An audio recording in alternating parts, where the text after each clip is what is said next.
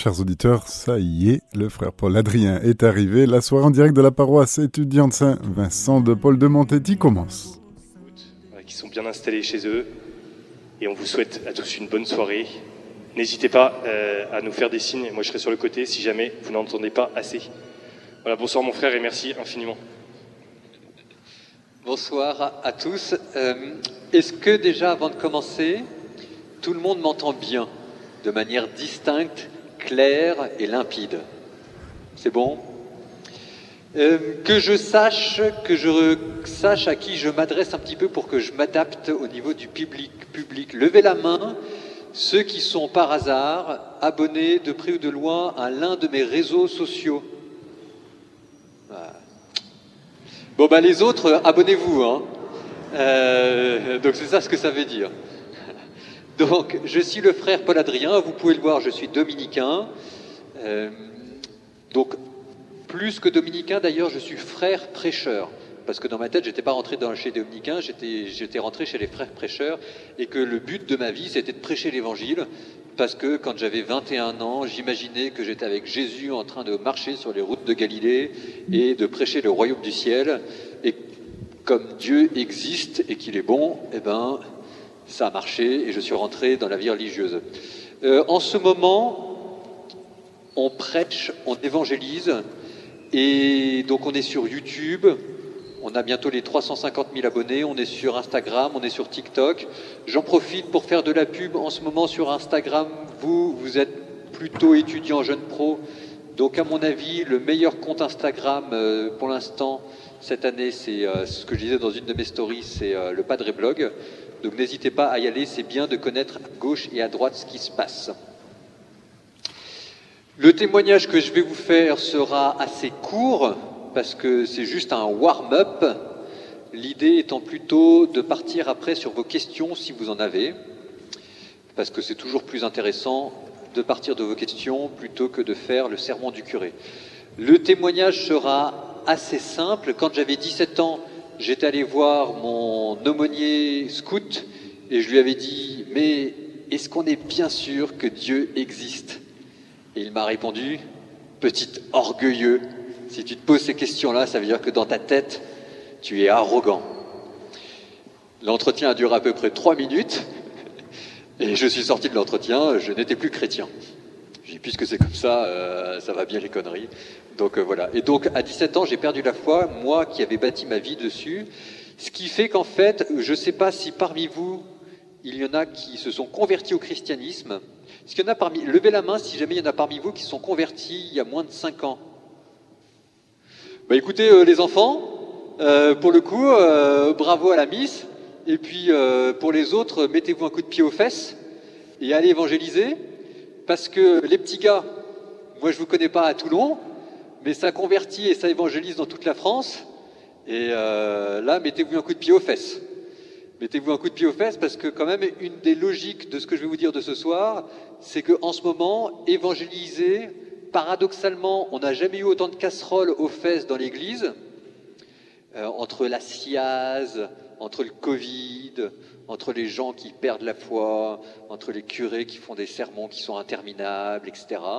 Et en même temps, ça n'a jamais été aussi facile d'évangéliser. Donc, je ne veux pas qu'on dise que Toulon, qui est réputé pour être un des diocèses missionnaires en France, soit au niveau des convertis un peu à la traîne. En ce moment, sur les réseaux sociaux, on a deux, trois demandes de conversion par jour.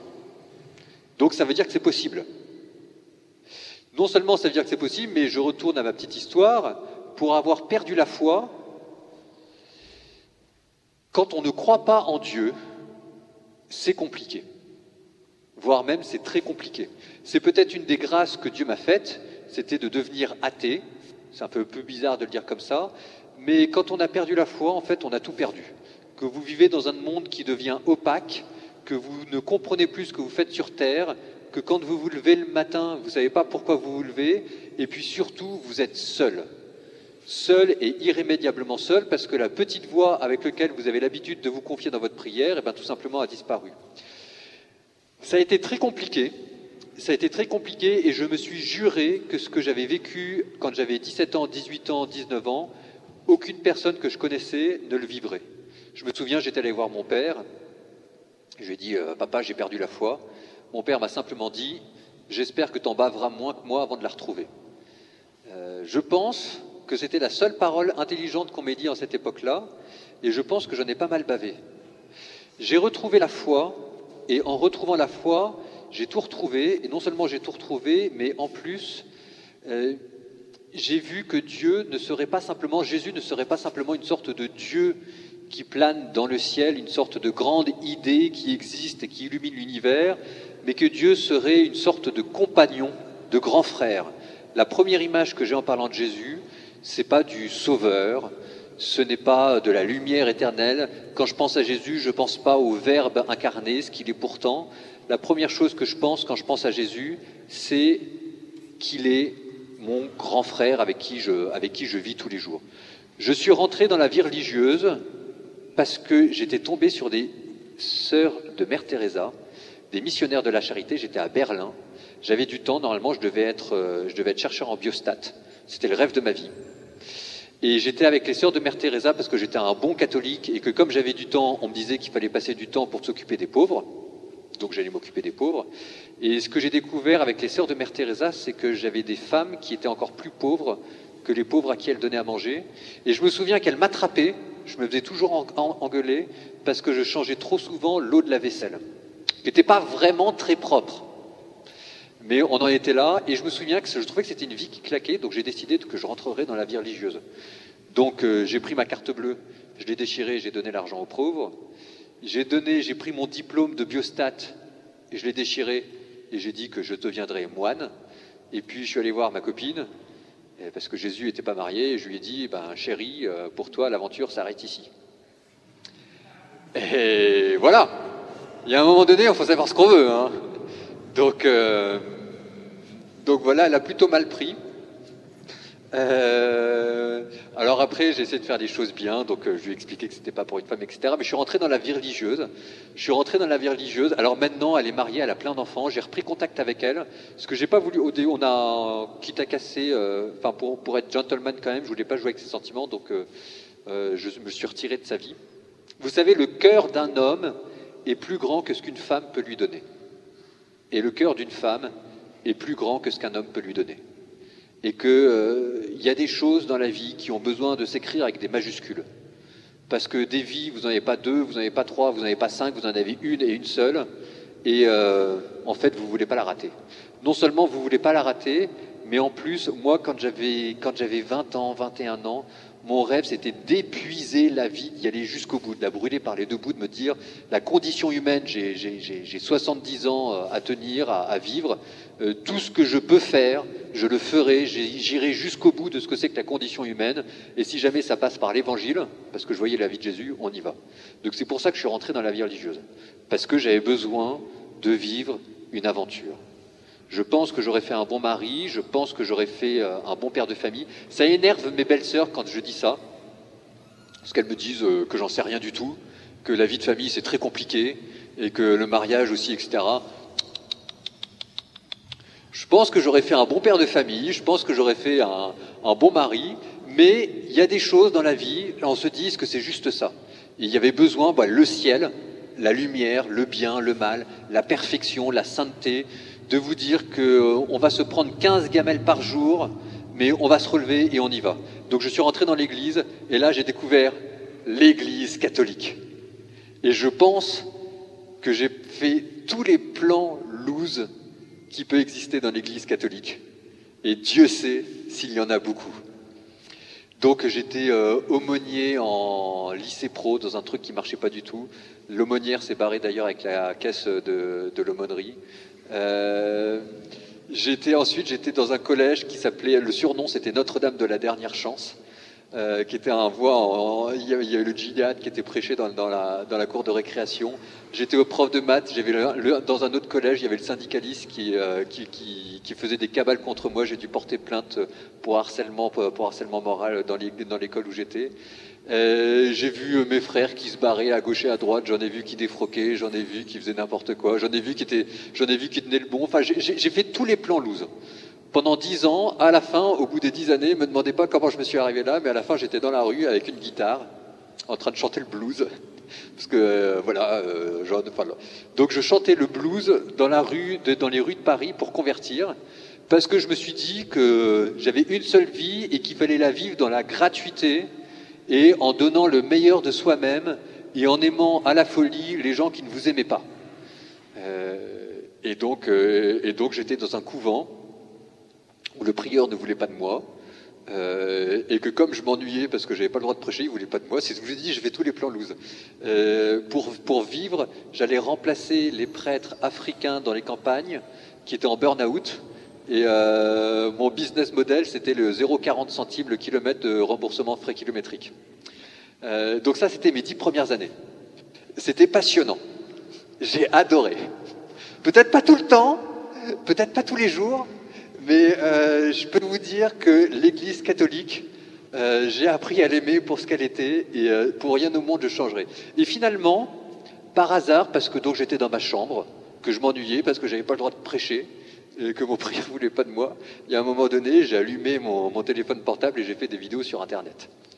Et, euh, et là, je me suis aperçu qu'en fait, il y avait du monde sur Internet et sur YouTube. Et, et alors, mes belles-sœurs, qui ont toujours le sens de la justesse et du discernement, m'ont dit que c'était peut-être là que je ferais mieux de mettre mes billes, parce que euh, j'avais peut-être plus de charisme dans la vidéo que dans la guitare, parce qu'à la guitare, je chantais presque juste. J'ai senti, quand mes belles-sœurs me disaient que je, chantais presque juste, qu'il y avait un message. Je savais pas exactement lequel, mais j'ai bien compris qu'il y avait un message. Donc je suis passé aux vidéos, et là encore, mes belles-sœurs m'ont dit que maintenant, euh, les arrière-fonds de vieux curés avec euh, la, la, la peinture défraîchie des presbytères, ça allait bien, que j'allais changer tout ça. Et au fur et à mesure, euh, eh ben, les gens se sont convaincus. Ça a marché, ça a marché. Il y avait un Kevin qui avait votre âge. Euh, finalement, c'est tellement impliqué qu'il a réussi à me faire culpabiliser euh, parce que parce qu'il passait, il bossait 15, 20 heures par semaine. Arriver à faire culpabiliser un moine, faut faut y aller quand même. Parce qu'au bout de 15 ans de vie religieuse, euh, on en a vu, on en a pris. euh, donc, et puis, il m'a il bossait tellement que pour lui, j'ai changé de business model. On a essayé d'avoir un peu plus d'argent pour que je le paye. Maintenant, on est quatre personnes. Et euh, je vous dis, on convertit. Enfin, ou plutôt, ou plutôt, les gens se convertissent en regardant nos vidéos. Je dis ça parce que euh, il y a quelque chose d'assez extraordinaire. C'est que vous vivez dans un monde où les gens ne demandent qu'une seule chose, c'est de se convertir. J'ai fait une vidéo sur le tatouage. Il y a des gens qui ont demandé le baptême.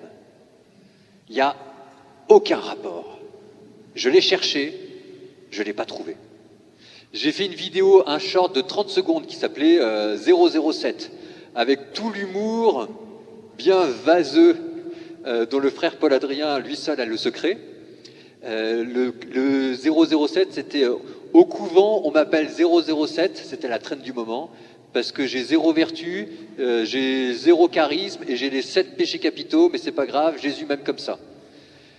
Eh ben, la vidéo qui était complètement naze a été vue cent mille fois et il y a des gens qui ont demandé le baptême. Euh, je fais une story en voyant un coucher de soleil et en disant merci Seigneur pour ce coucher de soleil, il y a les gens qui demandent le baptême. Et la conclusion, c'est qu'en fait, les gens maintenant ne cherchent que des prétextes pour se convertir. Parce que la vérité, c'est que les gens sont complètement paumés et ne savent pas pourquoi ils vivent, et que si jamais vous êtes comme Obélix, que vous êtes tombé dans la potion magique depuis que vous étiez tout, vous ne pouvez pas le savoir, mais quand Dieu n'existe pas, la vie humaine, tout simplement, n'est pas possible. Et que à côté de vous, vous avez des gens qui prennent des antidépresseurs, que à côté de vous, vous avez des gens complètement cramés par la vie qui s'en sortent pas. Et c'est là où je vous mets un coup de pied au cul, parce que c'est pas normal qu'il y ait qu'une seule personne parmi vous qui se soit convertie. Alors là, vous ne me ferez pas dire le contraire. C'est pas normal et c'est pas à votre gloire. C'est pas à votre gloire parce que que les choses soient bien claires. En ce moment, le thème aussi, c'était la crise institutionnelle de l'Église. Il n'y a plus de prêtres. Il y en a un tiers qui font des burn-out, il y en a un tiers qui est en dépression, et il y en a un tiers qui tiennent la baraque comme ils peuvent. Alors je sais bien que je suis à Lyon, à Toulon, donc j'étais au séminaire de la Castille, là il y avait, il y avait des séminaristes à tour de bras, donc euh, bon voilà, c'est Toulon. Mais je vous dirais la même chose pour les évêques. Les évêques, ils sont épuisés. Alors là aussi, je sais bien que je suis à Toulon, donc vous, vous en avez même deux. Donc, euh, donc euh, je sais, voilà. Donc il n'y a plus, le clergé est épuisé, il est en situation de crise institutionnelle. Derrière moi, j'ai pas des bus entiers de bonnes sœurs qui vont débarquer en France pour aller évangéliser parce qu'il n'y en a pas. Ça va pas être les tradis qui vont sauver la France parce que tout simplement les tradis, c'est 12 ordinations par an, pas plus. Ce ne sera pas la communauté Saint-Martin non plus qui va sauver la France parce que j'adore la communauté Saint-Martin, mais c'est 8 ordinations par an. Ça va pas être les curés africains parce qu'on est en train de les exploiter, de les épuiser, et à un moment donné, il faudra bien s'occuper d'eux. Donc ce que je vous dis là, c'est que en France, vous êtes en période de crise institutionnelle. L'Église va mal, et vous le savez. Et que non seulement je vous dis ça, mais en plus, on ne va pas trouver la solution pour remplir les séminaires d'ici 10-15 ans. Préparez-vous, hein, brace yourself. La crise institutionnelle de l'Église que vous êtes en train de connaître en ce moment, elle va durer. Et elle va durer 50, 60, 70 ans, j'en sais rien, mais a priori, les séminaires vont pas tout d'un coup se mettre à se remplir comme ça. Pourquoi est-ce que je vous dis ça? Je vous dis ça pour une raison très simple. C'est parce que ce que vous ne faites pas, personne d'autre ne le fera. Il n'y a pas d'armée de réserve, il n'y a pas des prêtres, il n'y a pas des missionnaires experts, etc. Ce que vous ne faites pas ne sera pas fait. Le plan B, c'est vous. il n'y en a pas de plan C. Donc, regardez par exemple. Levez la main ceux qui sont sur Instagram. Ben voilà, c'est pour ça que je vous aime. Levez la main parmi vous ceux qui sur Instagram ont fait une story pour le mercredi des cendres avec une petite croix sur les cendres pour dire que c'était l'entrée en carême.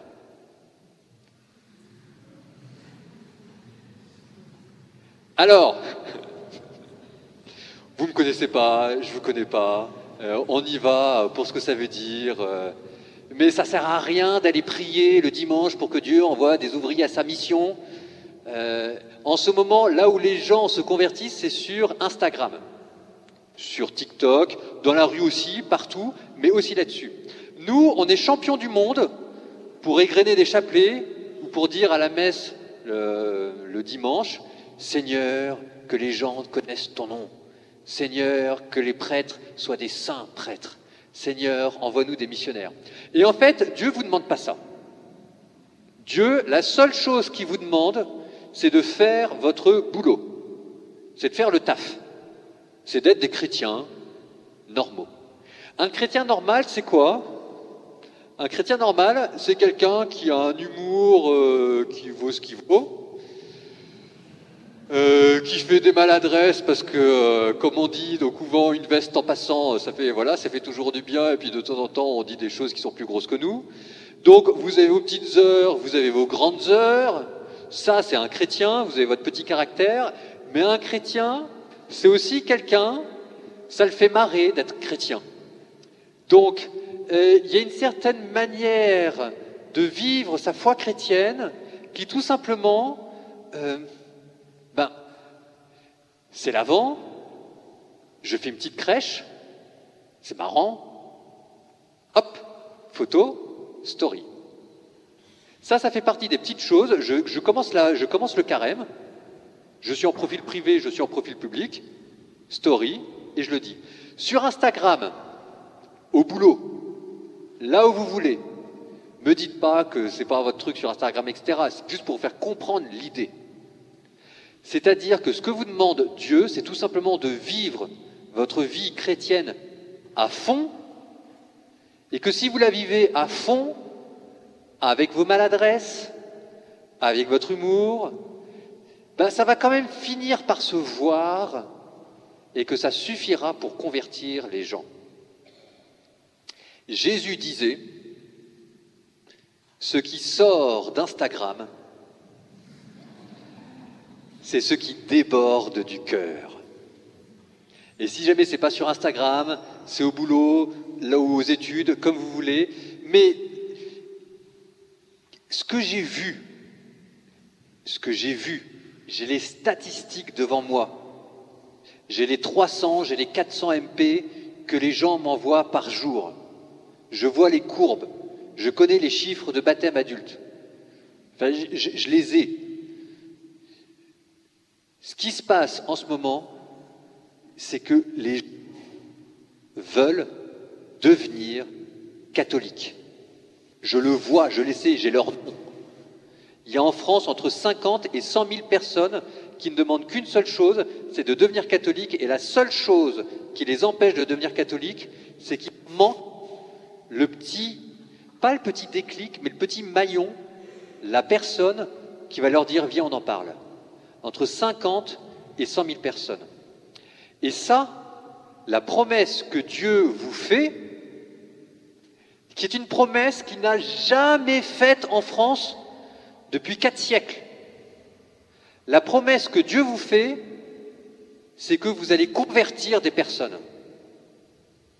Moi, on m'aurait dit ça quand j'avais 20 ans, mais ma vie, elle aurait été faite. Quand j'avais 20 ans, j'ai vu tous mes amis perdre la foi, j'ai vu l'Église qui s'enfonçait dans une sorte de marasme dégueulasse, et on ne savait même pas que c'était possible. Les curés, les prêtres, tout ça, nous, on avait mis une croix sur l'évangélisation. C'est pas qu'on voulait pas, mais on savait même pas que c'était possible. On n'avait jamais eu l'exemple devant nos yeux.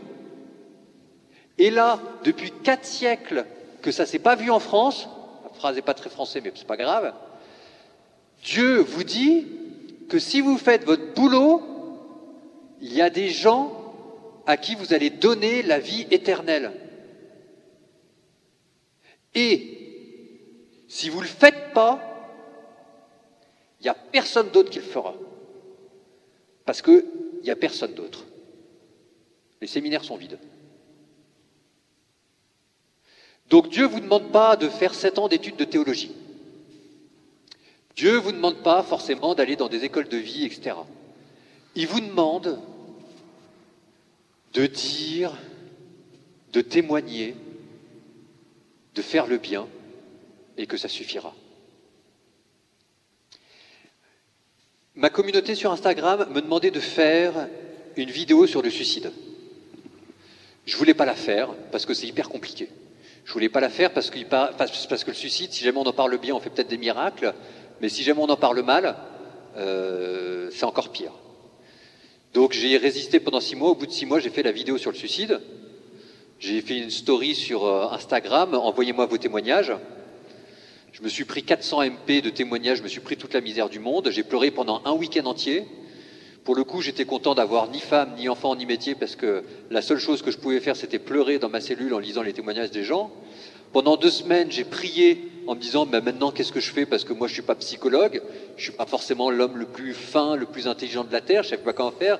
Donc, j'ai fait le moine, j'ai lu la vie de Jésus, j'ai prié. Au bout de deux semaines, vous avez le petit déclic, vous faites la vidéo. Et là, vous voyez un commentaire, cinq commentaires, 100 commentaires, 300 commentaires, 400 commentaires. Et c'était toujours la même chose. Lola, 16 ans, STMG, merci mon père, parce que vous n'avez peut-être pas répondu à mes problèmes. Elle, elle s'était fait plaquer par euh, un mec qui l'avait abusé, qui l'avait jeté comme un malpropre.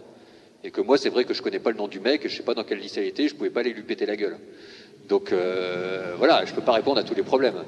Euh, et Lola qui me dit, je vous remercie parce que vous avez peut-être pas résolu mes problèmes, mais vous m'avez donné envie de vivre.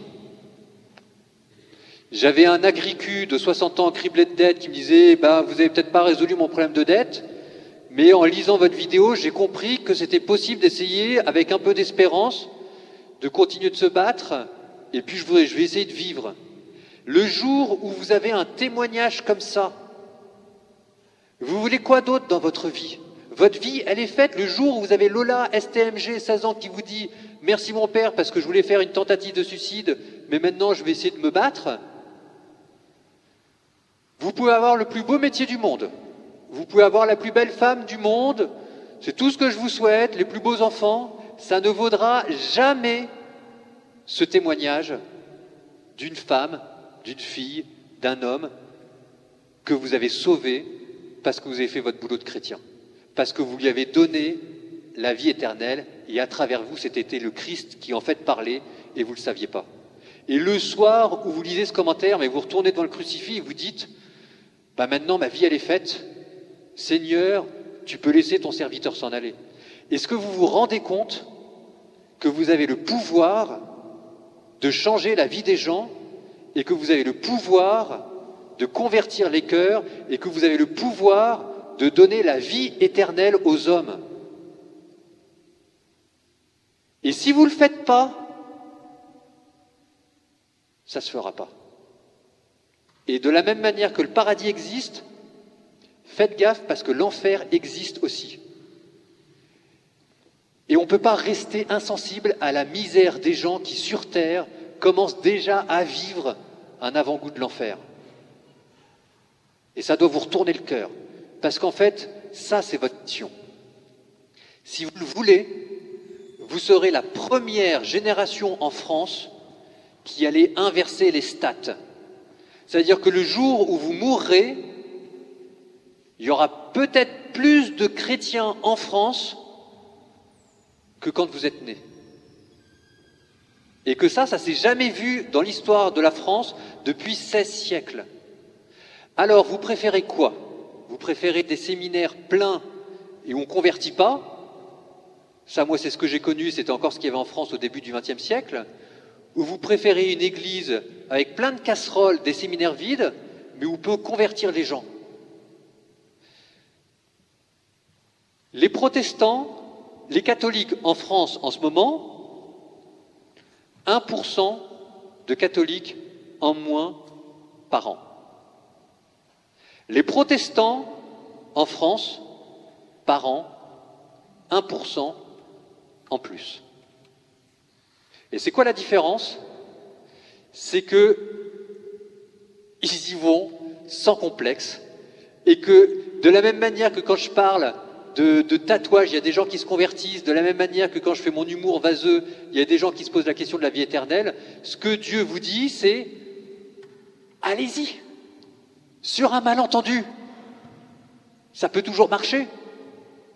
Que votre Instagram, votre petit TikTok, etc., nous on est persuadés que le jour où on dit qu'on va être catholique, on va se faire traiter de pédophile, on va perdre ses amis, on va se faire traiter de réac et on va être mis au banc de la société. La vérité, c'est que le jour où sur votre Instagram, vous commencez à faire des stories qui parlent de la crèche, qui parlent de la croix en cendre, etc., votre Instagram, ça rajoute de la valeur à votre profil, parce que ça vous donne un charme légèrement désuet et rétro que les gens, en fait, adorent. Et c'est le jackpot.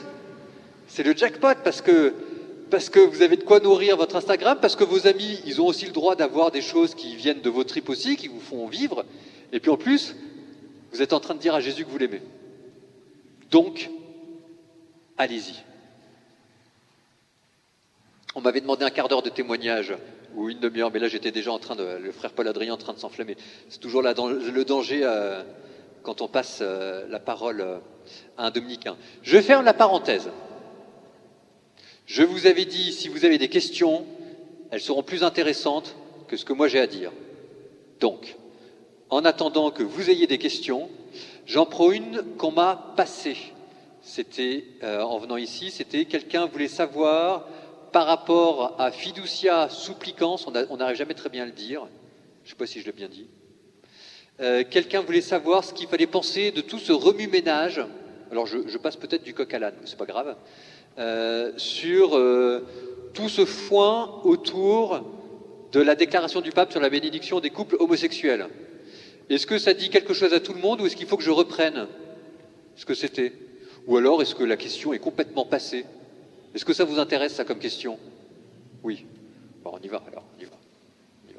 Donc, d'abord, petit lien, petite transition subtile avec l'évangélisation.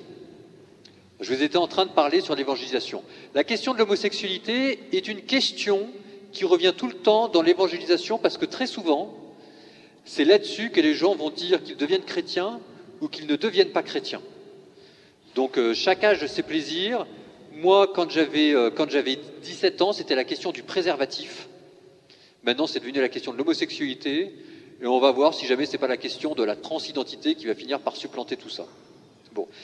Faites attention, parce que la question de l'homosexualité, je vous parle du point de vue de, de la mission, ce n'est ni une porte d'entrée dans l'Église, ni une porte de sortie. C'est pas parce qu'on est d'accord ou pas d'accord avec le pape qu'on devient chrétien ou qu'on quitte l'Église. C'est parce qu'on a rencontré Jésus. Donc petit tips, quand on fait de l'évangélisation, quand on fait de l'évangélisation, mon conseil sera le suivant, votez toujours en touche. Et puis dites, bon, ok, il y a une question qui se pose sur la transidentité, sur euh, l'homosexualité, tout ce que tu veux. Si jamais tu veux, un jour, on en reparlera. Mais le prix à payer pour ça, c'est que tu lises d'abord quelques pages de l'évangile. Parce qu'en fait, tant que la personne n'a pas rencontré Jésus, ça ne sert à rien de lui parler du reste. Votre boulot, c'est pas de la convaincre sur l'homosexualité. D'abord, vous y arriverez probablement pas. Mais ensuite, c'est de témoigner de Jésus. Donc, botez en touche et revenez toujours sur les questions sociétales à Jésus. Ensuite, sur la question de l'homosexualité, je pense que c'est une grande question, ça va être un des défis de votre génération. Je fais déjà le vieux, c'est le plaisir, euh, parce qu'il y a une bombe à retardement qui est en train de faire tic-tac, tic-tac, tic-tac, et qu'un jour, il faudra bien prendre à bras le corps. Cette bombe à retardement, c'est les statistiques américaines, qui estiment, projection haute, on verra, qu'à terme, la question de l'homosexualité pourrait concerner 30% de la population américaine. 30%, si jamais vous rajoutez leurs copains, enfin leurs connaissances, etc., ça vous fait du 60%. Donc c'est là où je dis que c'est une bombe à retardement, c'est-à-dire que ça concerne énormément de personnes. Et comme ça concerne énormément de personnes, il faut qu'on ait une pastorale pour accompagner la question de l'homosexualité digne de ce nom. Parce que euh, on ne peut pas simplement dire aux gens que c'est un péché et tant pis, je vais la faire simple, presque de manière vulgaire, mais au moins tout le monde aura compris. Dire aux gens serrez les fesses et vous serez heureux, euh, c'est pas comme ça que ça marche. Et il suffit pas de dire aux gens que l'homosexualité est un péché pour les rendre heureux. Et donc en fait, vous pourrez demander quasiment à tous les prêtres. Euh, tous les prêtres qu'on est, on est très embêtés parce qu'on euh, ne sait pas comment accompagner des personnes qui ont des tendances homosexuelles. Une fois qu'on leur a dit la position de l'Église, on n'a pas d'outils. Et c'est comme ça, en fait, que vous devez comprendre ce que le pape a fait. Je prends un exemple. Alors, si jamais il y a des... J'espère que la comparaison est malheureuse. Je m'en excuse, mais c'est juste pour vous faire comprendre. Donc, euh, prenez par exemple quelqu'un qui souffre d'alcoolisme. Quelqu'un qui souffre d'alcoolisme, on est capable de lui proposer plein d'options différentes. On est capable de lui proposer euh, un groupe de paroles. On est capable de lui proposer des produits de substitution. On est capable de lui proposer des périodes de sevrage. On, a tout un panel, tout un panel de propositions pastorales. Pour l'homosexualité, on n'en a aucune. On n'en a aucune. Et alors la conclusion, c'est qu'on a l'impression qu'il euh, y a des péchés qu'on aime, et il y a des péchés qu'on n'aime pas accompagner. Et c'est ça ce qui ne va pas. Et c'est là où le pape a raison de gueuler. Et c'est là où le pape a raison de dire qu'il y a une certaine forme d'homophobie. Et c'est vrai. C'est vrai qu'on a deux poids, deux mesures. Euh, on est, on pas, on, on est d'une certaine manière, on est plus coulant avec un homme qui tape sa femme qu'avec un couple homosexuel. Et je suis désolé de le dire, mais c'est pas normal. Donc en fait, la question du pape, c'est d'essayer de mettre un coup de pied dans la fourmilière en vous disant il faut qu'on trouve une manière d'accompagner ces gens qui ne soient pas simplement dans la répression parce qu'on n'y arrivera pas. Bon, alors après, vous avez toute une histoire. Hein. Vous avez le pape qui a fait 28 euh, 000 documents. Euh, maintenant, il faut quasiment avoir fait un doctorat euh, en, littérature pontificale pour comprendre sa, position sur l'homosexualité. Donc il y a plein de, papiers qui se, succèdent, qui parfois se contredisent ou qui donnent l'impression de se contredire. Mais ça, c'est le fond du truc. Et fiducia supplicans, quand vous regardez, quand, il vous dit qu'en fait euh, on peut bénir des couples homosexuels, moi ça m'est arrivé de bénir des couples homosexuels. pourtant, je suis conservateur et plutôt strict sur la question. Mais par exemple, j'avais, j'étais invité chez quelqu'un, ben, j'avais un couple homosexuel qui me disait on est en train de devenir chrétien, est-ce que vous pouvez nous bénir? Ben, J'allais pas commencer à leur dire non, je refuse de vous bénir parce que vous êtes en couple. Donc je les ai bénis en disant ben, que le Seigneur vous bénisse votre chemin. Donc il peut y avoir des cas très très très très très précis où évidemment vous n'êtes pas en train de bénir l'homosexualité, mais vous avez deux personnes qui sont en face de vous, qui pour l'instant vivent ensemble et qui sont en train de cheminer, et vous êtes là aussi pour accompagner le cheminement. Et ça demande beaucoup de délicatesse, ça demande beaucoup de finesse, et pas que ça devienne la une des journaux. Maintenant, une fois qu'on a dit ça, vous voyez que euh, le papier, le document du pape, en fait, est une sorte d'énorme fail médiatique. C'est un bad buzz monstrueux, parce qu'en fait, euh, sur le fond, il n'y a pas grand-chose à dire. Mais d'avoir fait ce papier cinq jours avant Noël, euh, sans aucune conférence de presse qui euh, le suivait, sans avoir préparé les choses avant, en n'ayant pas choisi un texte. Si vous voulez, moi, quand je fais des, quand je fais des vidéos sur YouTube, normalement, je mets toujours énormément de temps à choisir le titre de la vidéo. Voilà, le titre du texte s'appelait Fiducia supplicans, ça allait rarement faire un, un, titre de. Donc en fait, on a laissé les journalistes chercher le titre, et donc le titre qu'ils ont trouvé, c'est Le pape autorise la bénédiction des couples homosexuels, qui, était, une sorte de court-circuit monstrueux. Donc en fait, ça vous montre que derrière, la question de fiducia supplicans, c'est pas tellement la pastorale, parce qu'en fait, le pape, malgré ses apparences de progressiste, euh, est quelqu'un euh, d'hyper carré sur la doctrine et sur la pastorale, et parce que c'est le pape, vous pouvez être d'accord, pas d'accord sur, euh, sur ses positions politiques, etc mais honnêtement, sur les grandes questions euh, de sexualité, etc. Enfin voilà, quoi, c'est le pape et tout simplement ce qu'il dit, euh, c'est ce que l'Église a toujours dit. Hein, je suis désolé de le dire, mais au niveau de la communication, manifestement, le Vatican estime que euh, l'apogée de, de, l'ère de la communication, c'était le XVIIIe siècle.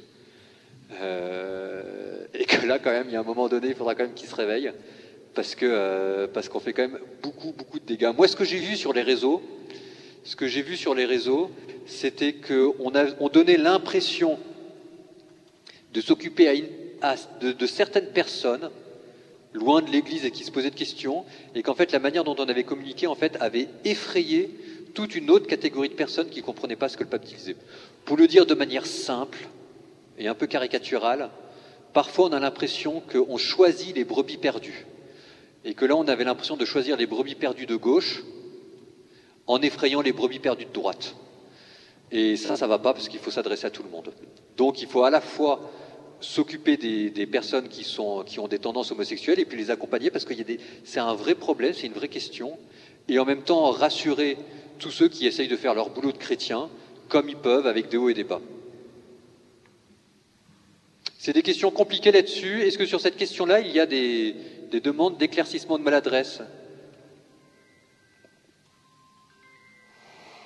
Est-ce qu'il y a des questions? Oui, je vous écoute, ma sœur.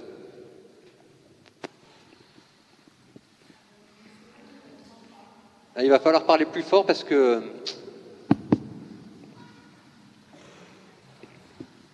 Bonsoir, je m'appelle Laura. Et concernant cette question de l'homosexualité, ce qu'on ne comprend pas, c'est s'il y a eu tant de maladresse, pourquoi on a eu au sein de l'Église? Parce que là, on le sait, il y a certains qui voudraient même que, que le pape quitte sa fonction pour qu'on mette plutôt le cardinal Robert Sarah. Est-ce qu'on peut expliquer ça mieux? Parce que sinon, c'est une question juste de communication.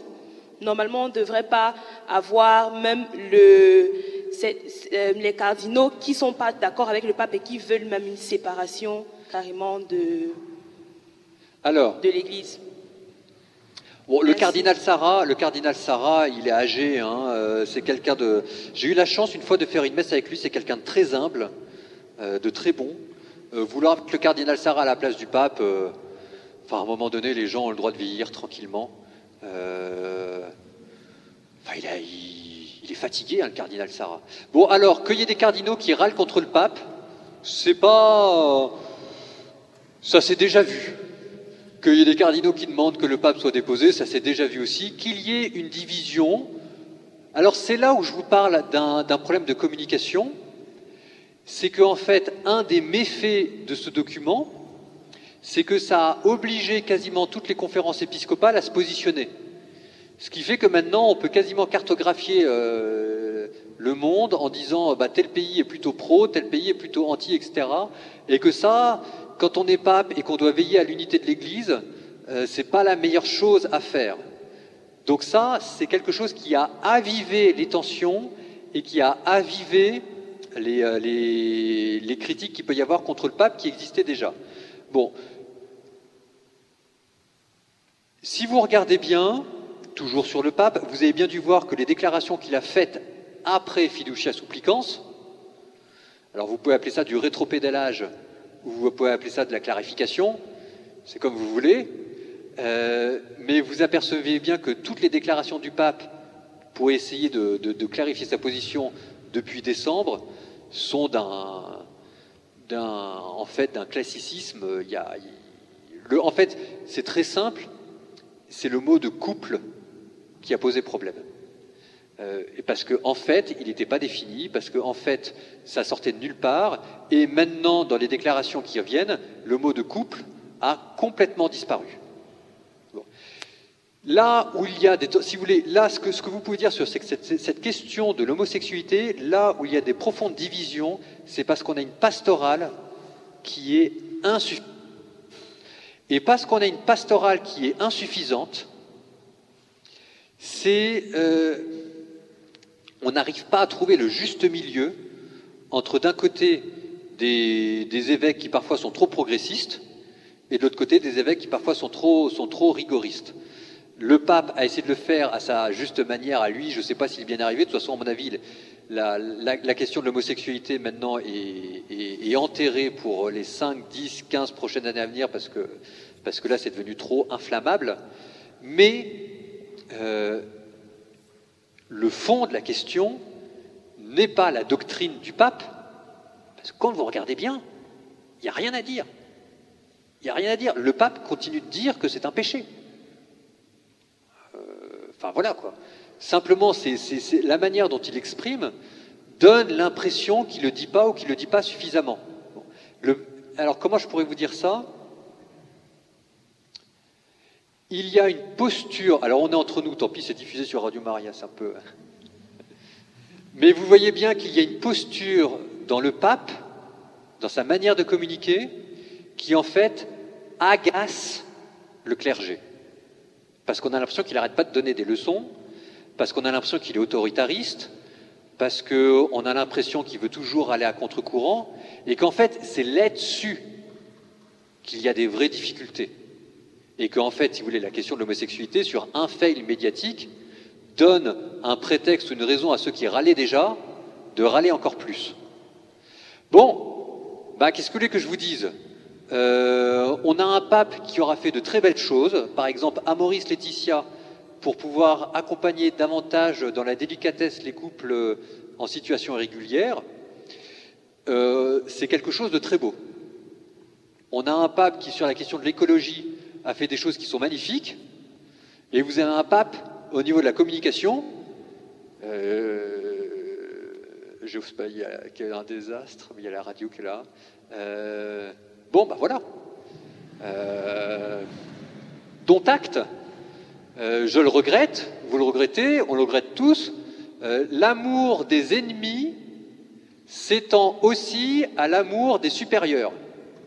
C'est un grand proverbe de la vie religieuse c'est qu'on est aussi censé aimer ses ennemis. Et, c'est supérieur. Donc, euh, euh, qu'est-ce que lui que je vous dise? On a parfois l'impression qu'il joue à se faire peur ou qu'il essaye d'allumer un peu le feu. À, à vous de faire la différence entre les deux. Ne soyez pas totalement dupes, mais c'est ce que je vous disais. Si vous regardez le fond du problème, c'est parce que quand même, il met le doigt sur une bombe à retardement qui est la pastorale largement déficiente sur la question de l'homosexualité et qui va nous péter à la gueule. Et qui est déjà en train, qu'on est déjà en train de se prendre en, pleine face. D'autres questions Est-ce que vous me permettez juste un tout petit instant de... Parce que j'ai un live qui est sur le feu, j'ai Kevin qui vient de m'appeler.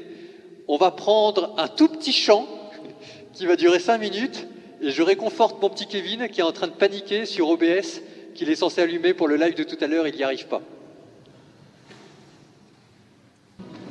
Comment ne pas te louer Comment ne pas te louer Comment ne pas te louer comment, comment, comment ne pas te louer? Comment ne pas te louer? Comment ne pas te louer? Seigneur Jésus, quand je regarde autour de moi, je vois ta gloire. Seigneur Jésus, je te bénis. Comment ne pas te louer? Comment, comment, comment ne pas te louer? Comment ne pas te louer? Comment ne pas te louer? Seigneur Jésus, comment, comment, quand je regarde autour de moi, je vois mes frères. Seigneur Jésus, merci pour eux, comment ne pas te louer? Jésus,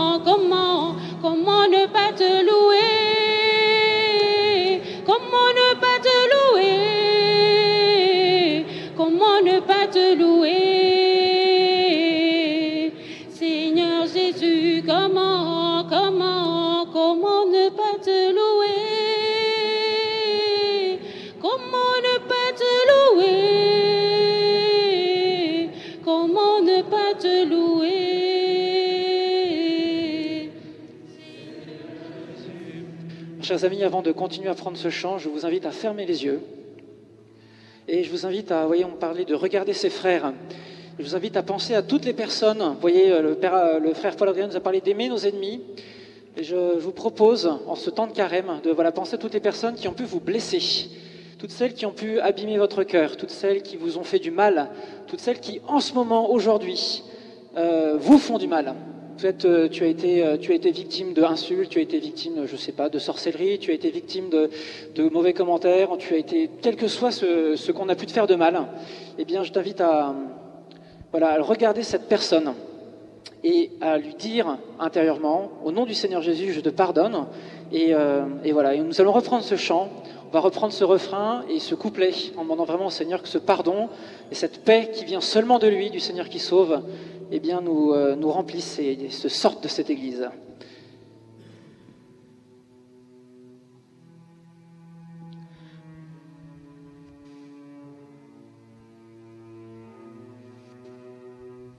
Comment ne pas te louer?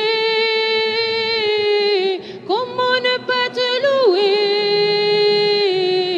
Comment ne pas te louer?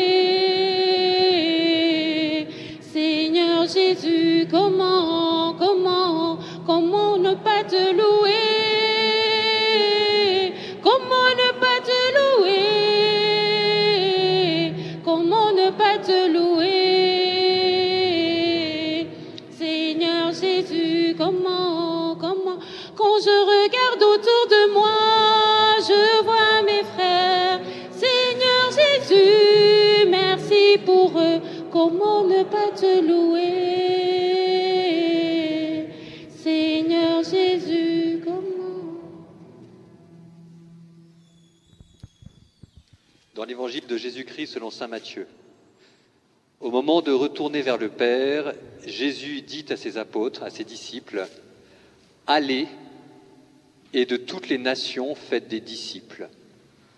Enseignez-les, baptisez-les dans le nom du Père, du Fils et du Saint-Esprit. Apprenez-leur à pratiquer tous mes commandements. Et moi, voici que je suis avec vous jusqu'à la fin du monde. Seigneur Jésus, nous te confions toutes les personnes qu'un jour nous allons rencontrer et à qui tu nous demandes de venir témoigner.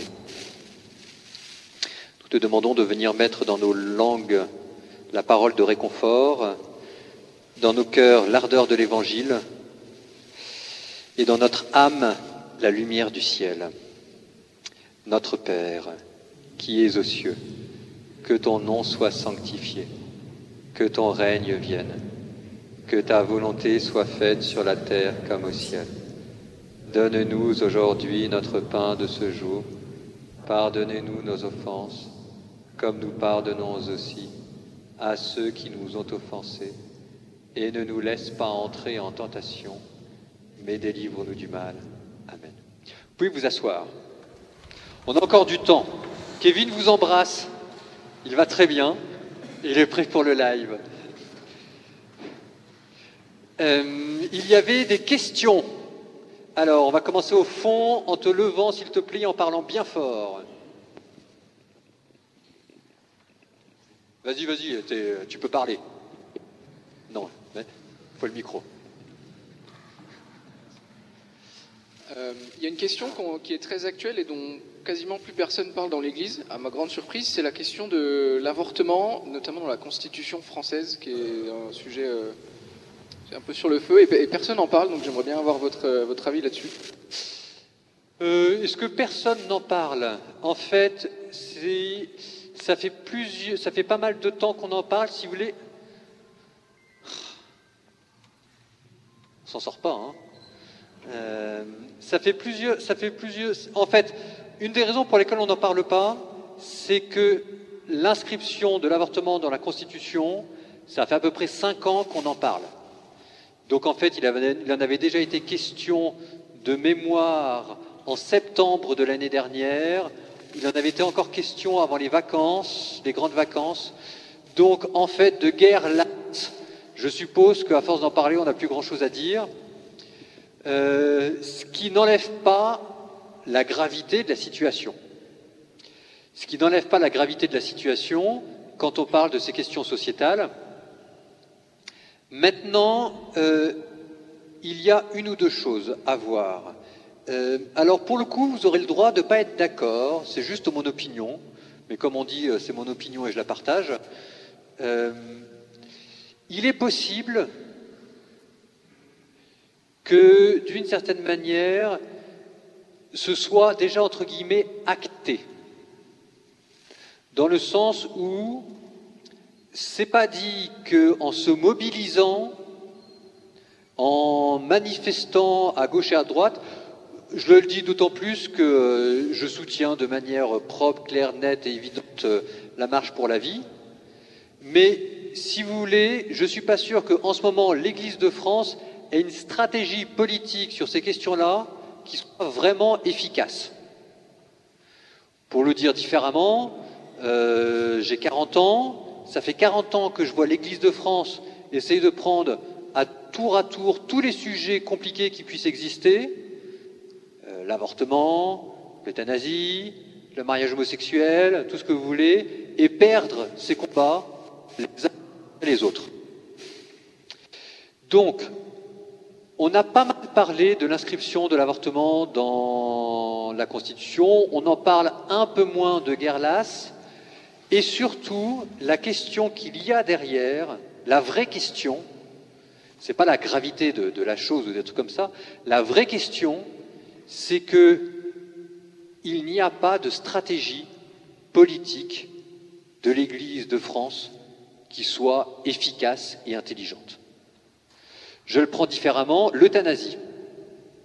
L'euthanasie, alors ça va peut-être vous choquer, mais tant pis. Euh, l'euthanasie, il y a eu cette grande question de, Vincent Lambert. Euh, bon, si jamais ça vous dit rien, c'était, l'aspect, c'était, ça avait fait une des actualités du moment.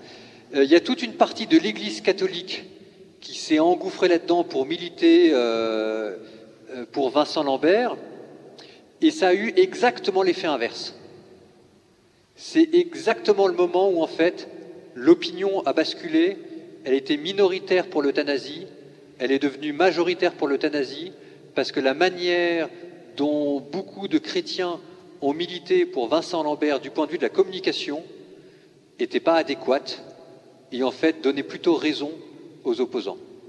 Que les choses soient bien claires, je pense que quand on a euthanasié Vincent Lambert, je pense que c'est un meurtre point à la ligne. Mais il ne suffit pas d'avoir sur ces questions-là une approche militante ou simplement il faut être plus fin et pour l'instant on n'a pas de stratégie politique, et c'est ça le vrai problème. Donc sur toutes ces questions-là, au niveau de la politique, ce qu'on peut se demander, c'est euh, à part, et c'est la, seule stratégie que l'on a en ce moment, c'est de, c'est, la mobilisation. C'est la mobilisation d'un certain, euh, et, et ça suffit pas, et ça suffit pas. Bon, donc voilà, c'est ce que je vous dis, c'est mon point de vue sur cette question de l'avortement, euh, qui est un drame, vraiment un drame, mais la manière dont les catholiques portent cette question-là sur le champ politique est de manière évidente contre-productive. En fait, la manière dont on en parle, ça sert juste à braquer les gens. Et là, il faudrait aussi qu'on s'interroge. De la même manière qu'on parlait euh, du déficit de communication de la part du Vatican, il faudrait aussi qu'on s'interroge sur notre propre déficit à nous sur toutes ces questions-là. J'avais fait un short sur l'avortement, que je pensais pas être, euh, être particulièrement violent, euh, dans lequel je disais simplement que moi, les médecins avaient demandé à ma mère de m'avorter, ce qui fait que sur ces questions-là, euh, j'ai quand même un avis qui est assez clair. Euh, et j'ai vu dans tous les commentaires que je m'en prenais plein la figure, mais vraiment plein la figure. Et je me suis dit, bon, ou alors c'est eux qui sont tous des, des abrutis qui comprennent rien, ou alors c'est moi qui parle mal. Je me suis dit, dans le doute, on va plutôt dire que c'est moi qui parle mal. Donc j'ai refait une vidéo plus longue. Et cette fois-ci, j'ai fait très attention. J'ai fait très attention à être, entre guillemets, euh, à la place de donner des affirmations, d'essayer plutôt de poser des questions, d'essayer d'avoir une sorte de langage et d'intelligence émotionnelle où normalement on sentait que c'était d'abord cette sorte de bienveillance et, et de charité qui transparaissait, euh, ou simplement je, remettais en question quelque chose qui pouvait paraître des évidences. Et, et cette fois-ci, la vidéo, je n'ai eu quasiment aucun commentaire négatif. Et c'est parce qu'en fait, sur ces questions-là, l'Église de France, en ce moment, on les aborde trop de manière militante et les gens refusent ce langage-là. Parce qu'ils ont l'impression qu'on ne prend pas suffisamment en compte la douleur, la complexité et la gravité des situations et que c'est ce que je disais dans un short là qui était passé cette semaine, mais il y avait un petit problème de décalage vidéo nom. J'étais pas très content, il faudra que je le refasse. Euh, si on ne sent pas d'abord que vous aimez les gens, vous allez leur donner l'impression de leur donner des leçons de morale. Et quand il est question de l'avortement, de l'euthanasie ou d'autres choses comme ça, donner une leçon de morale, c'est mettre du sel, c'est jeter du sel sur la blessure des gens. Euh, ça les fait trop souffrir parce qu'en fait, la vérité, c'est qu'il n'y a personne qui avorte de gaieté de cœur, de la même chose qu'il n'y a personne qui euthanasie de gaieté de cœur. Et que si on ne sent pas que dans votre visage, dans votre manière de parler, ça a été buriné, travaillé par les pleurs des gens, parce que vous avez pris en compte leur misère, parce que vous avez, parce que vous avez mis les mains dans le cambouis en essayant de trouver des solutions, tant que vous n'avez pas fait ça, en ce moment, vous n'êtes pas audible. Et peut-être après tout que c'est bien. Euh, donc voilà sur la question de l'avortement. Est-ce que j'ai répondu à votre question? Sur toutes ces questions-là, vous voyez que c'est des questions qui sont délicates, compliquées. C'est normal, c'est parce que vous êtes étudiant jeune pro, donc on peut maintenant aborder des questions plus délicates et compliquées. Mais s'il y a des choses dans ce que je vous dis qui vous chagrinent, faut le dire. Que vous sortiez pas de là en disant euh, scandale. Parce qu'en fait, la vérité, c'est qu'on fait ce qu'on peut. Et que vous sentez bien que sur toutes ces questions-là, euh, la position du frère Paul Adrien est parfaitement claire. C'est la morale, l'évangile, la morale intégrale, sans compromis, sans concession, mais en même temps en voyant tout ce qui se passe à gauche et à droite et en pleurant devant la complexité des situations parce que c'est parce que c'est- juste hallucinant. C'est juste hallucinant. Vous voyez, par exemple, je vais reprendre après une autre question, mais pour vous montrer la complexité des, choses pastorales. Quand j'étais prof, quelqu'un vient me voir pour me dire, bah maintenant tu es l'aumônier de l'établissement, est-ce que je peux venir communier? Je dis, bah oui, si tu veux. Non, parce que quand même que tu saches, alors c'était pas sur l'avortement, mais c'était euh, parce que je suis divorcé marié. Je dis, bah merde, alors ça, bon, euh, qu'est-ce que je vais faire, etc. Il me dit, bah oui, parce que quand j'étais, jeune marié la première fois, moi, j'étais pas chrétienne, c'était mon mari qui était le pratiquant de nous deux. Je suis tombé enceinte et il m'a demandé d'avorter. Et euh, j'ai refusé d'avorter et donc je me suis séparé et euh, je me suis remarié avec quelqu'un d'autre qui a élevé cet enfant que mon premier mari voulait pas. Est-ce que je peux communier? Eh ben, vous dites quoi? Alors, normalement, vous êtes censé lui dire que bah, ce serait quand même bien qu'elle clarifie son premier mariage, parce que là, il y a une cause d'annulation. Mais ça fait 30 ans et elle était tombée sur deux, trois curés qui lui ont dit non, c'est pas la peine de demander une annulation, t'es avec, toi, t'es avec quelqu'un d'autre, je te bénis, c'est très bien comme ça, etc. Et vous, vous héritez ça de la situation. Et en fait, c'est toujours que des situations comme ça. C'est toujours que des situations comme ça. Donc c'est là où il faut vraiment tenir la morale, toujours, partout, tout le temps. Mais en même temps, vous êtes devant des situations, c'est tellement la merde que, et, tant, tant qu'on ne le sent pas dans votre manière de parler, ça veut dire en fait que vous êtes que, que vous n'êtes pas encore allé jusqu'au bout de ce que c'était que ces questions-là. Euh, donc, si vous voulez, sur la question de l'avortement, euh, moi qui me prends au trip, hein, voilà, moi, moi mes, mes- médecins ont demandé à ma mère de m'avorter, quoi. Euh, donc, je peux, je devais être handicapé et je devais être une fille.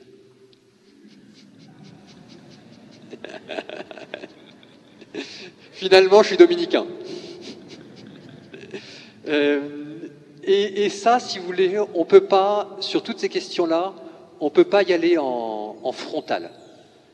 Et on doit multiplier. Il y a une très belle phrase, je la reprends du frère Marc. euh, il ne faut pas interdire l'avortement, il faudrait le rendre, euh, comment il disait ça, Euh, inconcevable. C'est-à-dire qu'on devrait arriver à multiplier toutes les alternatives, on devrait multiplier toutes les, toutes les solutions qui existent à gauche et à droite, on devrait avoir des foyers qui s'occupent des jeunes femmes, euh, on, devrait, on devrait valoriser dans notre discours constamment toutes ces, toutes ces mères qui ont 20 ans, 22 ans et qui ont le courage de garder leur enfant.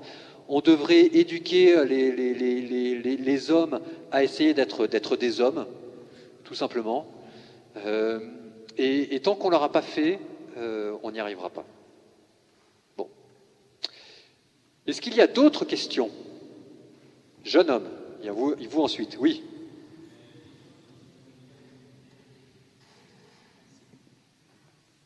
Vous avez sûrement une meilleure communication que le pape, mais comment vous vous préparez, euh, enfin comment est-ce que vous évitez justement ces bad buzz? Euh, Est-ce qu'il y a une équipe qui relie tout ce que vous faites? Est-ce que Oui. Et je, enfin, du coup, je pensais aussi à l'exemple du père Mathieu. euh, ça, ça posait de gros problèmes. Est-ce que, euh, enfin, comment vous, vous évitez ça? Euh, on fait toujours des maladresses. J'en ai fait une pour l'entrée en carême. J'ai fait un poste qui a choqué ma communauté. C'est parce que c'était, le mercredi décembre en même temps que la Valentin. Et moi, ça me faisait marrer. Donc j'ai mis, euh, mis euh, une photo de Staline qui faisait un petit cœur comme ça pour le mercredi décembre. C'est pas le meilleur poste que j'ai fait de ma vie quand je vous dis qu'on fait des maladresses et qu'on a un humour euh, qui est son propre humour. Enfin voilà, quand je vais pas me refaire. Donc donc il y en a de temps en temps. Ça fait partie de- de- de- des règles du jeu. En fait, il y a plusieurs choses. Vous ferez toujours des maladresses. Vous ferez toujours des maladresses parce que c'est comme ça que Dieu nous a créés. Ça devait le faire marrer.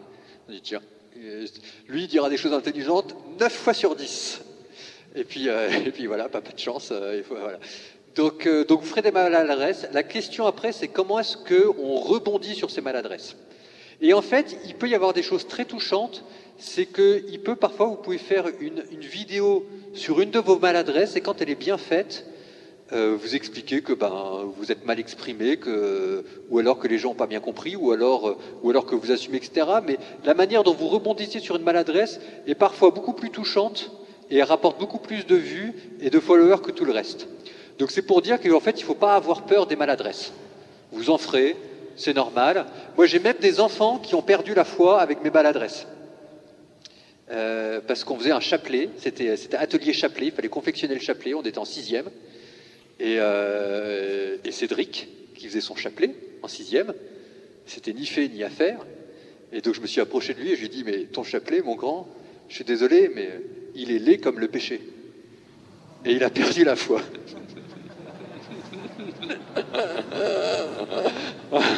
Donc on s'en sort pas, hein euh, On s'en sort pas. Alors après, je l'ai récupéré en troisième. Il m'a dit, euh, je vous remercie pas parce que j'ai perdu la foi. Et je dis, oui, bah, ça va, tu es là maintenant, tu l'as retrouvé. Il me dit, oui, mais c'est pas grâce à vous.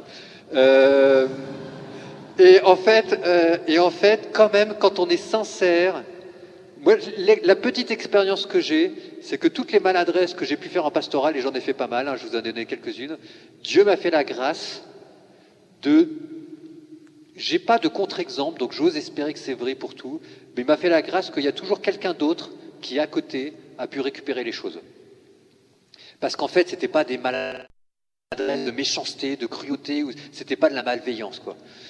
Quand vous éduquerez vos enfants, hein, ça fait partie du contrat, vous ferez des maladresses. En fait, ce que vous demandent vos enfants, c'est pas de jamais faire de maladresses, c'est de les aimer et de faire comme vous pouvez. Bon.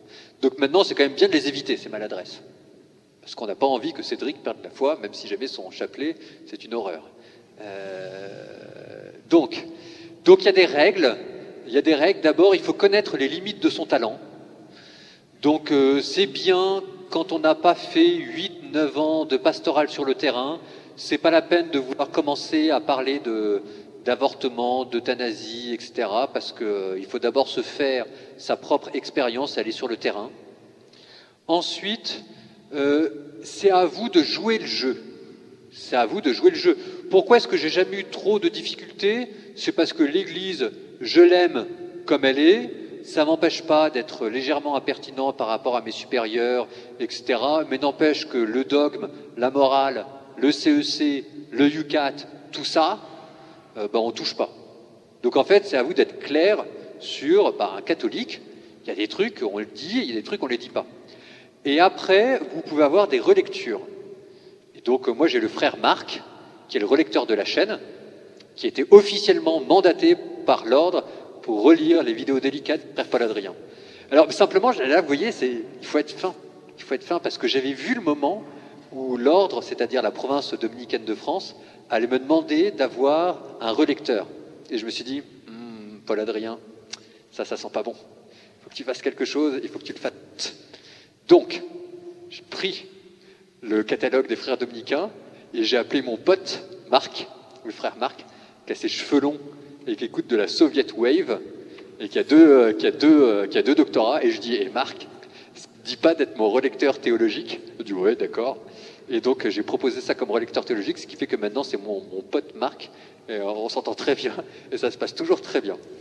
Et après, euh, pour terminer avec cette question, la grosse différence avec le Père Mathieu, je pense, c'est que déjà, je pense que le Père Mathieu avait un, rapport euh, plus distancié euh, par rapport à ce que peut être euh le catéchisme catholique. Et peut-être que son évêque aussi. Mais euh, et puis surtout, euh, la différence, c'est que euh, quand je fais mes vidéos, quand je fais mes vidéos, je mange table avec mes frères. Et ça n'a l'air de rien, mais j'ai quand même envie de manger peinard. J'ai pas envie que mes frères me tombent sur le dos quand je suis en train de manger mes pâtes et ma soupe du couvent le soir.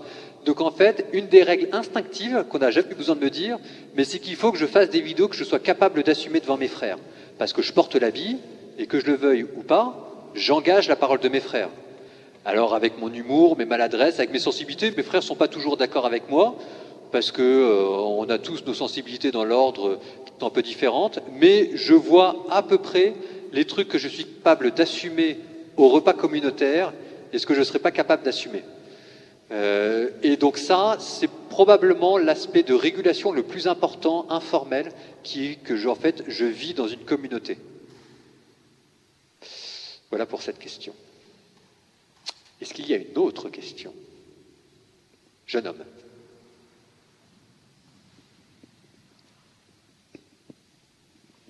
Oui, bonsoir. C'est juste, euh, je n'ai pas levé la main quand vous avez parlé de conversion, parce que c'est récent, je retrouve ma foi plus que je me convertis d'athée à, à chrétien. Mais le vrai problème, c'est que je suis vraiment nouveau là-dedans.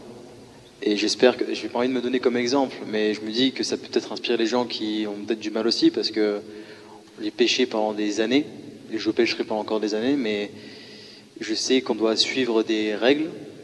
Il y a plein de choses que je sais que je ne vais pas suivre, parce que voilà, je sais que c'est ce que je devrais faire. Je, dis une bêtise, mais je sais pas, euh, être avec sa femme, euh, avoir encore pire, mais bon là, c'est ce qui revient beaucoup quand on, me pose la question, avoir une relation sexuelle avec ma femme avant le mariage.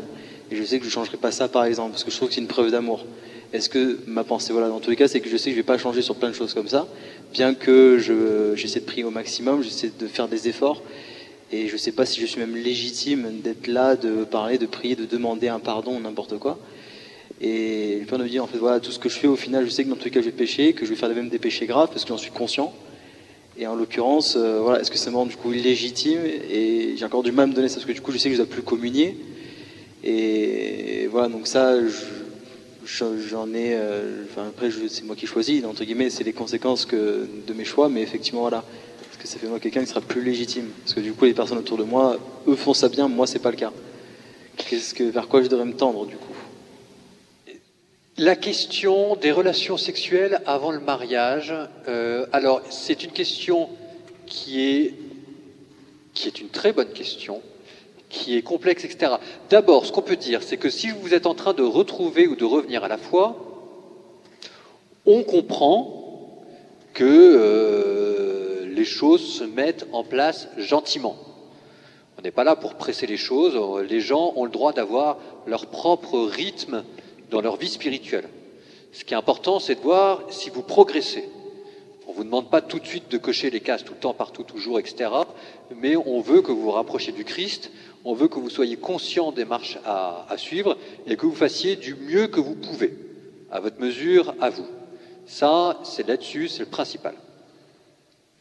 Après, sur cette question des relations avec le, avec le mariage, par exemple, là, pour montrer toute la complexité de la chose, c'est que quand j'étais aumônier d'étudiants, ben, je prends par exemple, il y en avait qui étaient avec, euh, qui, sortaient avec des non-chrétiens et qui comprenaient pas la personne, euh, le, conjoint, enfin le, euh, ne comprenait pas qu'on puisse se préserver des rapports sexuels avant le mariage.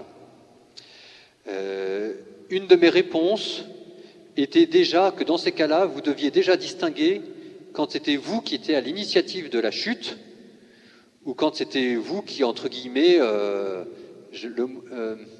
quand l'initiative venait de la personne qui était en face. C'était déjà pas la même chose. C'est-à-dire que c'est pas parce que euh, vous êtes en train de coucher avec, euh, avant le mariage parce que la personne en face de vous ne comprend pas que vous allez déjà en rajouter. Si jamais la personne est chrétienne en face de vous, normalement vous êtes bon pour avoir une conversation avec elle. Elle saura ce que ce sera, mais vous rappelez quand même qu'il y a un idéal. Euh,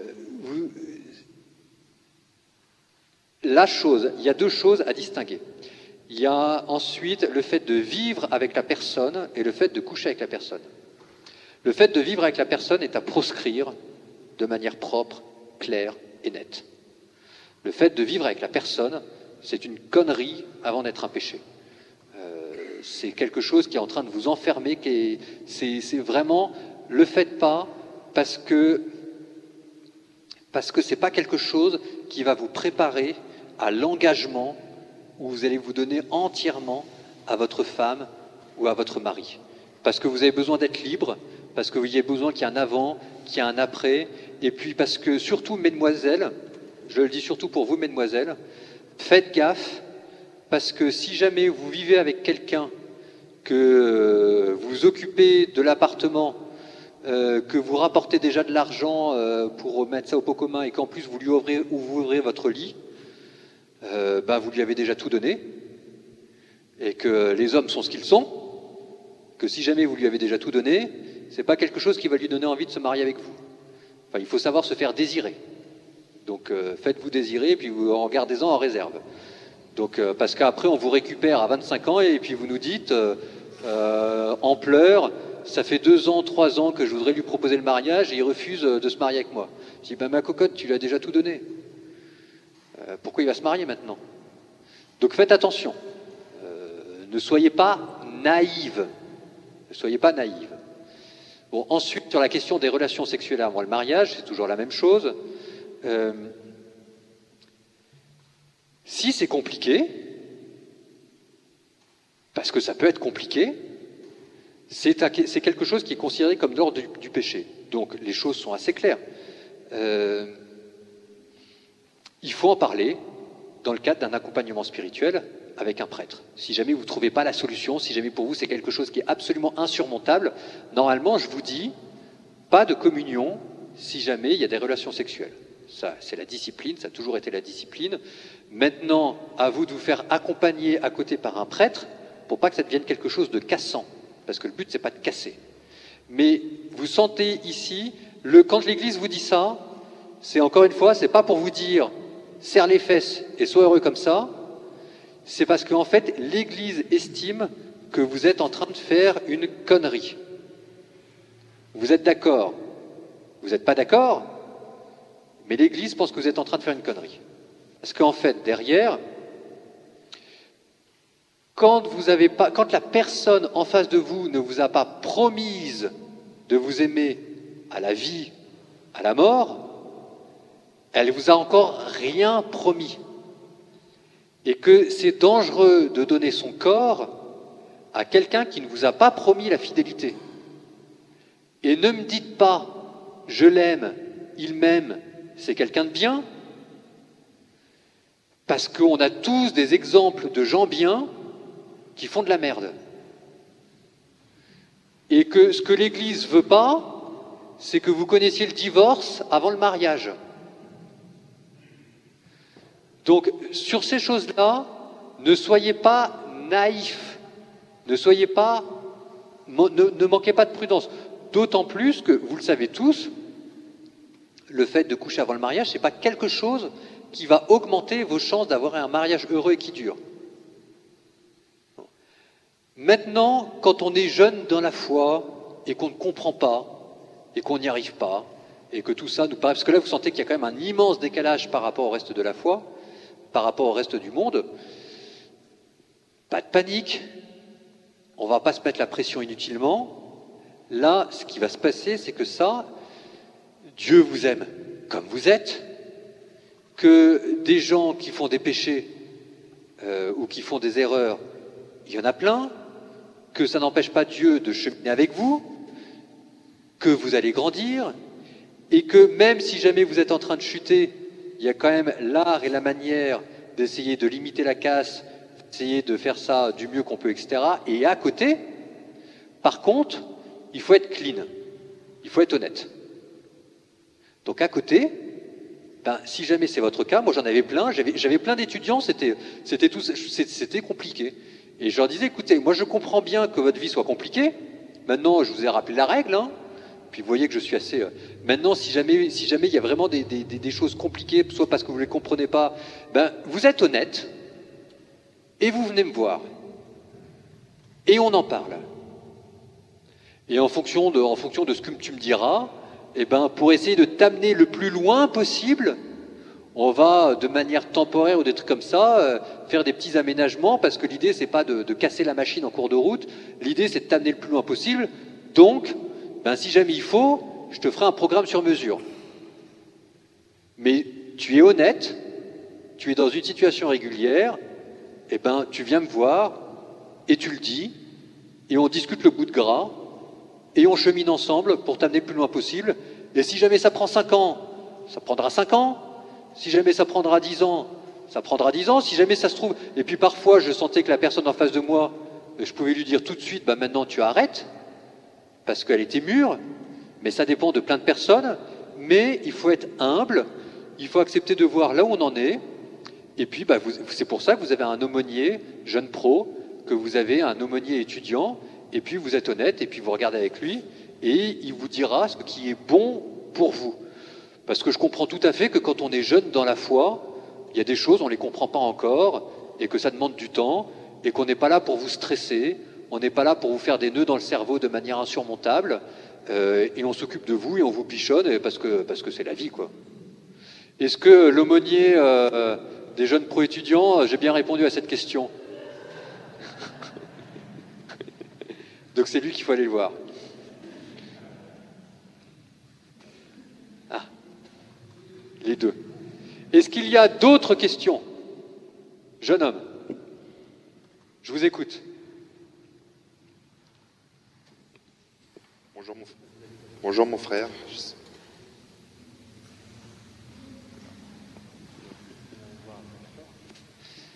Bonjour mon frère, j'espère que vous allez bien. Oui, je vais très bien. C'est ça la question. Euh, non. Euh, donc. euh, Le micro plus près de la bouche. J'étais en train de relire l'Évangile et il y avait un passage qui disait qu'il était. Le micro plus près de la bouche. Pardon. J'étais en train de relire l'Évangile et il y avait un passage qui disait qu'il était plus facile à un chameau de passer par le trou d'une aiguille que pour un riche euh, d'entrer dans le royaume des cieux. Or, euh, maintenant, euh, avec la modernité et tout le confort. Le micro plus proche. Maintenant, avec, avec la modernité et tout le confort que ça nous apporte, une- un membre de la classe moyenne vit mieux qu'un empereur romain. Donc ma question c'était que doit-on rejeter dans la modernité et le confort moderne? Que doit-on rejeter dans la modernité et le confort moderne? Euh, Ce qui est contre l'évangile, ça c'est simple. Et ensuite, alors ça va être le moment de sortir une punchline. Elle vient pas de moi, elle vient de Saint-Augustin. Le superflu des riches appartient aux pauvres.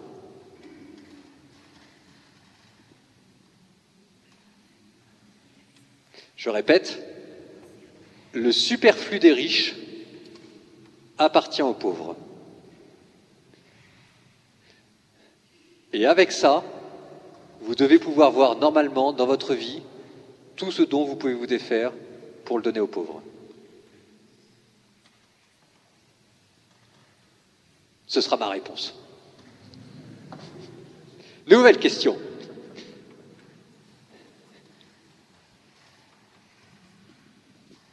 Bonsoir.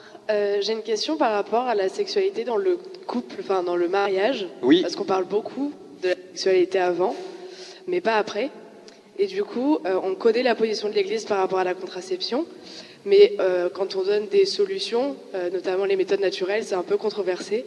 Donc je voulais savoir un peu quel était vous votre avis et quelle était la position réelle de l'Église par rapport aux méthodes naturelles.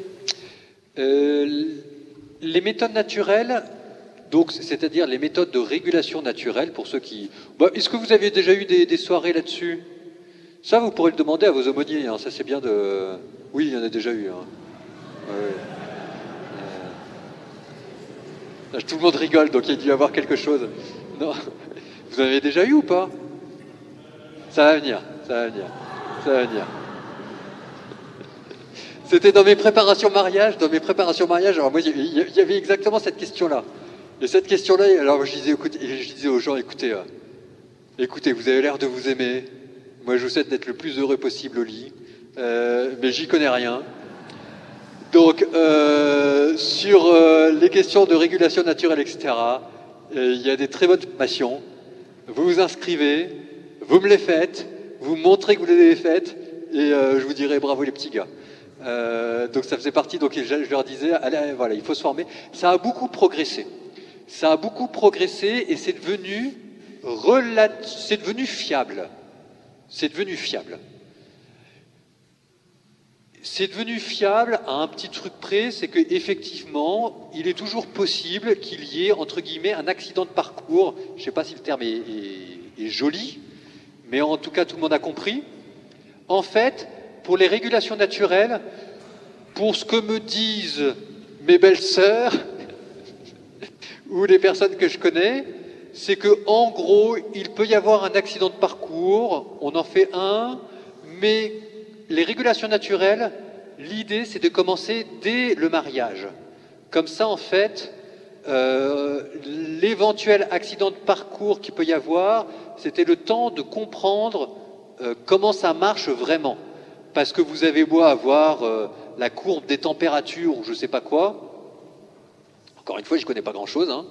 Euh, mais je suppose que les femmes euh, ont des corps qui, euh, qui- qui sont tellement différents que vous avez beau avoir la règle générale, il faut aussi que la femme et le mari connaissent parfaitement leur corps et ce que ça veut dire par rapport à la, par rapport à la courbe des températures ou je sais pas quoi.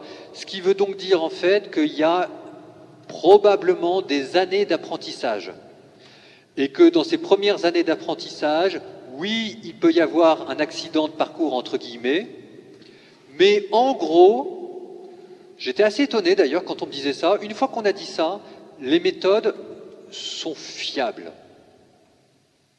Suffisamment pour qu'on puisse vous les recommander sans, euh, hypocrisie ou, euh, ou, comment je pourrais vous dire ça, euh, euh c'est pas un faux plan. C'est pas un plan loose. Maintenant, ce qui est sûr, c'est qu'avec les méthodes de régulation naturelle, ben, euh, il y a toujours un petit aléa. Mais encore une fois, c'est un aléa qui est maîtrisé. C'est un aléa qui est maîtrisé. Et la position de l'Église là-dessus est de vous dire en fait quelque chose de très simple, de très beau, c'est que c'est pas la peine de nous bassiner à longueur de journée avec les pizzas qui ont le petit euh, tampon euh, label vert et les fraises qui ont un bilan carbone. Et on, nous fait tout un foin sur l'écologie. Et quand il est question de l'écologie humaine du corps, eh ben, tous les coups sont permis. Et là, euh, je suis désolé, mais non.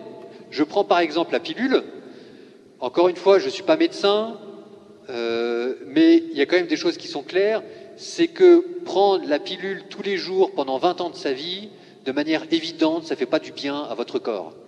Euh, quand on voit aussi, ça n'a peut-être rien à voir, mais vous n'êtes pas sans savoir qu'en ce moment, il y a des problèmes catastrophiques de fertilité, d'ailleurs plutôt du côté masculin. Euh, donc il faut, quand même faire gaffe à toutes ces questions-là parce que c'est une machine, c'est une machinerie qui est quand même très subtile, très délicate, et vous allez vous apercevoir avec beaucoup de douleur que quand vous aurez 28 ans et que vous voudrez avoir des enfants, etc., autour de vous, vous allez vous apercevoir qu'il y a beaucoup de personnes qui auront du mal à avoir des enfants. Ça, c'est très curieux, mais, euh, mais vraiment, mais quand je vous dis vraiment, euh, c'est vraiment. Donc faites attention parce que toutes les méthodes de contraception qui existent ne sont pas anodines. C'est intrusif. Euh, donc, l'idée, après l'idée de l'Église derrière, c'est que l'acte sexuel est quelque chose qui a été voulu par Dieu, qui a sa logique propre et qui a sa beauté propre. Que, en gros, il y a deux réalités qui sont derrière euh, la sexualité. C'est que ça sert à exprimer la tendresse que l'on a pour son conjoint, euh, donc à travers la jouissance et le plaisir des corps, normalement, euh, de faire attention à la personne qui est en face de vous pour qu'elle éprouve dans son corps l'amour que vous avez pour elle dans votre âme.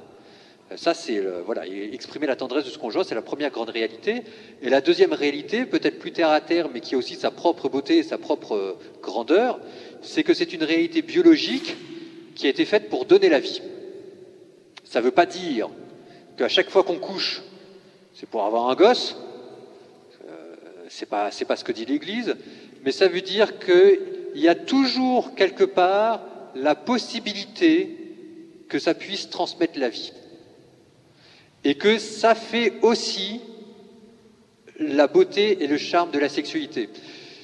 Je ne suis pas marié, j'aurai jamais d'enfant, mais avec moi qui ai une expérience assez euh, abstraite de la chose, quand même, c'est probablement avoir des enfants qui fait le charme propre, le, le plus grand charme de la sexualité. Euh, en fait, c'est peut-être ça la, la, plus belle chose. Et que ça, c'est quelque chose qui a été voulu par Dieu, qu'il a béni, parce que la fécondité, pour nous, est l'image du Dieu créateur. Euh, c'est ce que je disais, bah, c'était une vidéo que je dois faire pour le KT pour les quatrièmes. Alors je ne sais pas très bien si ça va être accepté, parce que j'ai dit que ça s'appelait une vidéo Peggy 13. Euh, donc le diocèse de Paris est en train de savoir si, si, si jamais ils vont l'accepter ou pas. Mais dans la sexualité, il y a une image de Dieu qui se fait jour aussi. Alors une image peut-être lointaine, naturelle, etc. Mais dans le fait de pouvoir donner la vie, vous avez vaguement l'image de Dieu le Père qui, crée le monde. Dans le fait d'éprouver de la jouissance, alors ici une jouissance charnelle, corporelle, mais vous avez quand même un lointain écho euh, de l'Esprit Saint qui est amour et joie. Et derrière le fait de donner sa vie pour la personne que vous aimez, derrière, vous avez quand même un lointain écho euh, de Dieu le Fils qui a donné sa vie pour nous. Tout ça est dans l'ordre surnaturel, dans l'ordre moral, dans l'ordre spirituel, mais je trouve ça assez beau que c'est un lointain écho, une lointaine résonance dans l'ordre naturel et charnel. Donc, ce que l'Église vous dit, c'est que la sexualité est quelque chose de tellement beau que là-dedans aussi se joue quelque chose de la sainteté, de l'idéal et du bonheur. Et que ça passe par, euh, par en fait une certaine contemplation. Euh, et la contemplation, c'est aussi avoir un rapport chaste avec les choses pour laisser les choses vivre ce qu'elles doivent vivre. Et que l'acte sexuel a sa beauté qui est propre et qu'il faut la cultiver. Bon, je ne sais pas si je m'éloigne un petit peu comme ça. On va ramener ça euh, de manière très terre à terre, à la Paul Adrien. Euh, ce qui fait aussi la force et la beauté d'une religion, ce sont ses familles. Et que vous, si jamais vous êtes un jour marié, votre premier boulot, c'est d'abord là où on vous attendra, c'est d'avoir, et c'est pas facile, parce que vous voyez bien que c'est compliqué, qu'on a tous des contre-exemples, etc., mais quand même, je le dis, ce sera d'essayer d'avoir la plus belle famille du monde. Et que, bah, bah allons-y dans les platitudes qui sont à la limite de la caricature, le principal obstacle à la crise vocationnelle, c'est très simple, c'est l'absence de familles nombreuses. Je m'éloigne du sujet, mais c'est pas grave, ça fait partie des choses, c'est bien de le dire aussi. Si jamais un jour vous voulez qu'il euh, y ait plus de monde qui rentre dans les séminaires ou dans les couvents, etc., eh ben c'est plus facile de donner sa vie quand on est 4, 5 à la maison que quand on est fils unique. Parce que quand vous êtes fils unique, ben vous avez le sentiment inconscient de porter le poids d'une famille, qu'il faut transmettre la vie et que si jamais vous ne le faites pas, le nom de votre famille va s'arrêter. Donc euh, je prêche pour ma baraque. Faites des gosses. Est-ce que, mademoiselle, ça répond à votre question? Oui. Encore une fois, sur la question des méthodes naturelles, il y a 20 ans, je pense que c'était un faux plan, ce qui n'a pas empêché. Euh, alors, c'était, quand je parlais avec mes tantes, etc. Et alors, elles nous avaient toutes donné un surnom. Donc, il y avait lui, il s'appelait en fait, il s'appelait pas Vincent, il s'appelait Eugino. Euh, il y avait lui, il s'appelait pas Paul Adrien, il s'appelait la méthode Bilix. C'était à chaque fois les méthodes naturelles qui avaient.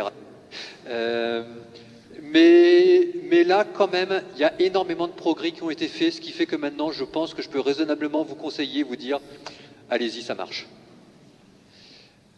Je prendre la parole deux secondes. Eh bien, voici, chers auditeurs, auditrices, ainsi se termine notre soirée avec le frère Paul Adrien, qui se trouve encore maintenant à la paroisse étudiante de Saint-Vincent-de-Paul à Montetti.